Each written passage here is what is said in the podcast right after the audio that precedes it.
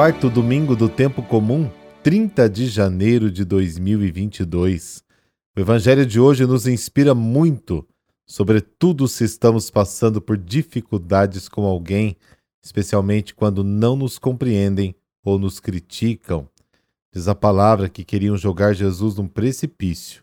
E sabe o que ele fez? Simplesmente passou pelo meio de seus acusadores e continuou seu caminho. Talvez é preciso fazer o mesmo e pronto.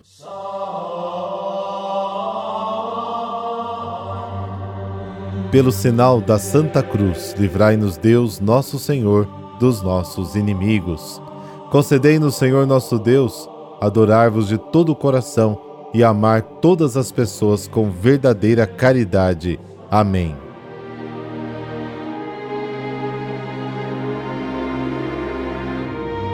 Lucas capítulo 4, versículos de 21 a 30. O Senhor esteja convosco, Ele está no meio de nós. Proclamação do Evangelho de Jesus Cristo segundo Lucas. Glória a vós, Senhor. Naquele tempo, entrando Jesus na sinagoga, disse: Hoje se cumpriu esta passagem da Escritura que acabastes de ouvir. Todos davam testemunho a seu respeito admirados com as palavras cheias de encanto que saíam da sua boca, e diziam: Não é este o filho de José? Jesus, porém, disse: Sem dúvida, vós me repetireis o provérbio: Médico, cura-te a ti mesmo. Faze também aqui em tua terra tudo o que ouvimos dizer que fizeste em Cafarnaum. E acrescentou: Em verdade eu vos digo que nenhum profeta é bem recebido em sua pátria.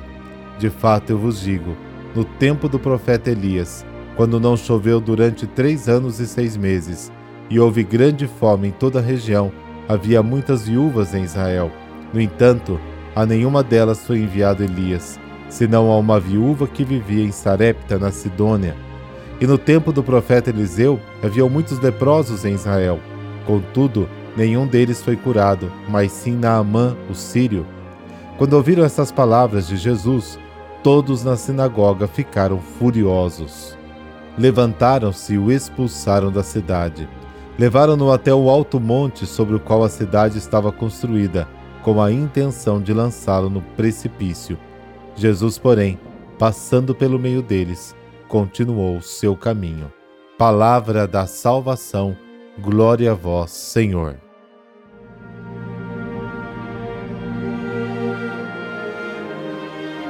Animado pelo Espírito Santo, Jesus vai a Galiléia e começa a anunciar a boa nova do reino de Deus.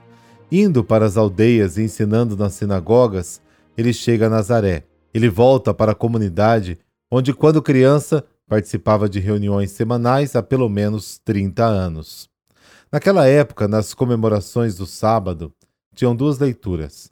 A primeira era tirada da lei de Deus, era fixa, do Pentateuco a segunda dos livros históricos ou proféticos, e ficava à escolha do leitor.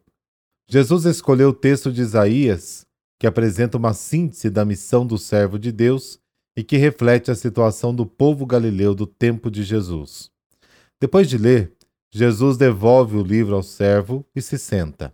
Jesus ainda não é o coordenador da comunidade, é leigo e, como tal, participa da festa como todos os outros. Ele esteve ausente da comunidade por várias semanas. Depois aderiu ao movimento de João Batista e foi batizado por ele no Jordão. Além disso, passou mais 40 dias no deserto, refletindo sobre a sua missão. Naquele sábado, após seu retorno à comunidade, Jesus é convidado a ler. Todos estão atentos e curiosos. O que ele vai dizer? O comentário de Jesus é muito curto, mas muito curto mesmo ele atualiza o texto, vincula-o à vida do povo, dizendo: Hoje se cumpriu esta escritura que você ouviu com os seus próprios ouvidos. Por parte do povo, a reação é dupla. Em primeiro lugar, uma atitude atenta de admiração e aclamação. Então, imediatamente, uma reação de descrédito. Eles dizem: Mas este não é o filho de José? Mas, por que eles estão escandalizados? Porque Jesus fala em acolher os pobres, os cegos, os prisioneiros, os oprimidos, mas eles não aceitam sua proposta. E assim, quando Jesus apresenta o seu desígnio, acolher os excluídos, ele próprio fica excluído. E para confirmar que sua missão é realmente acolher os desprezados, Jesus usa duas passagens bem conhecidas da Bíblia: a história de Elias e a história de Eliseu. Ambos enfatizam a mente fechada do povo de Nazaré e a criticam.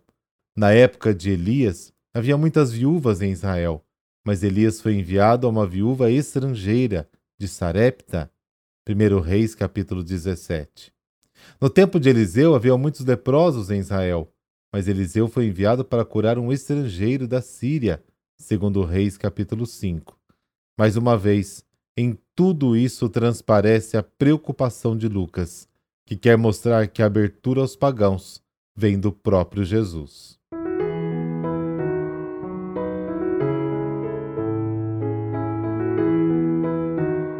Santa Jacinta de Marescote. Jacinta era uma nobre da família Marescote da alta aristocracia romana. Sua família tinha fortes vínculos com a vida cristã e esta herança ela recebeu de seus pais.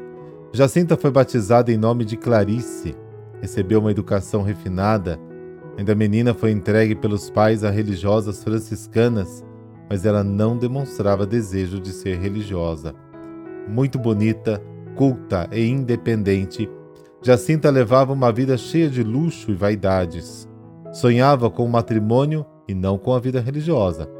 Sua primeira decepção foi quando sua irmã mais nova se casou com um marquês que ela pretendia conquistar. Jacinta assumiu uma atitude mais altiva e insolente, frequentando todas as diversões que a sociedade oferecia. Jacinta, mesmo dentro do convento, vivia de vaidade.